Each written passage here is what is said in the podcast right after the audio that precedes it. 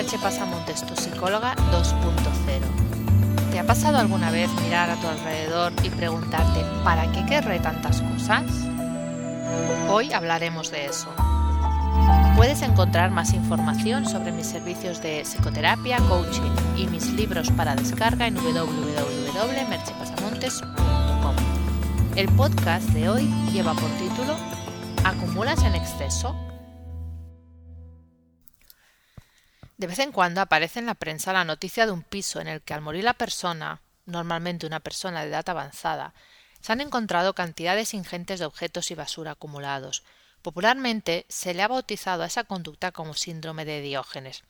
Realmente es curioso el nombre, pues precisamente el filósofo Diógenes preconizaba todo lo contrario, desprenderse de todo lo superfluo hasta quedarse solo con lo mínimo imprescindible, que según se cuenta en su caso era un manto, un zurrón y un báculo.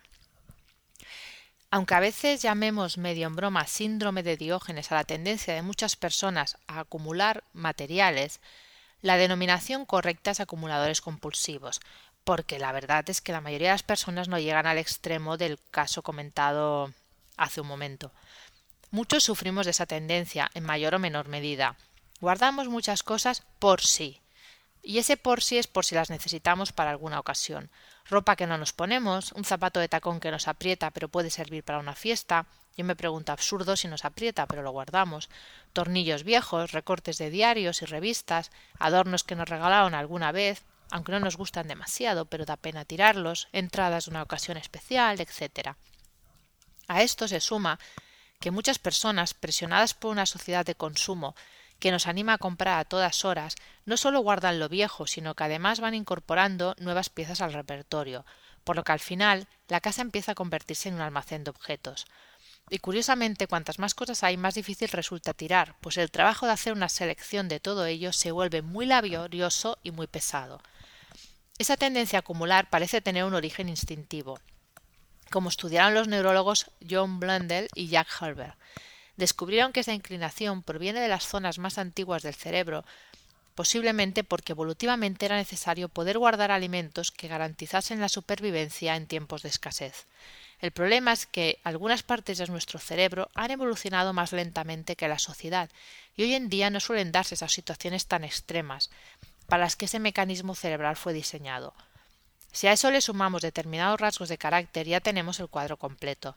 Las personas con tendencia a acumular suelen ser muy sentimentales con respecto a los objetos, les asignan un valor emocional al margen de su valor material. Es como si los objetos fueran una extensión de sí mismos. Tirar algo es como tirar una parte de sí mismos. Lo malo de acumular es que además de crear desorden, da un enorme trabajo de mantenimiento.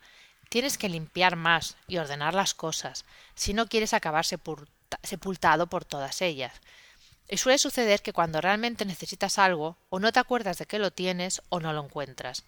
Ese desorden y acumulación es también reflejo de nuestro estado interno. No es que estemos desordenados por dentro, pero estamos de algún modo demasiado llenos de ideas, de creencias, de supuestos, de prejuicios. Vaciar lo externo es de manera simbólica vaciar lo interno, es dejar de aferrarse a cosas que tuvieron sentido en su día pero que ya no lo tienen, es confiar que si en el futuro necesitamos algo, lo podremos obtener sin necesidad de guardarlo todo. Es abrirnos a nuevos pensamientos, nuevas oportunidades, nuevas opciones. Es ir más ligero por la vida para volar más alto. Si eres un acumulador compulsivo o estás cerca de serlo, empieza a soltar. Y si no sabes cómo hacerlo, recuerda que puedo ayudarte. Te dejo con una pregunta.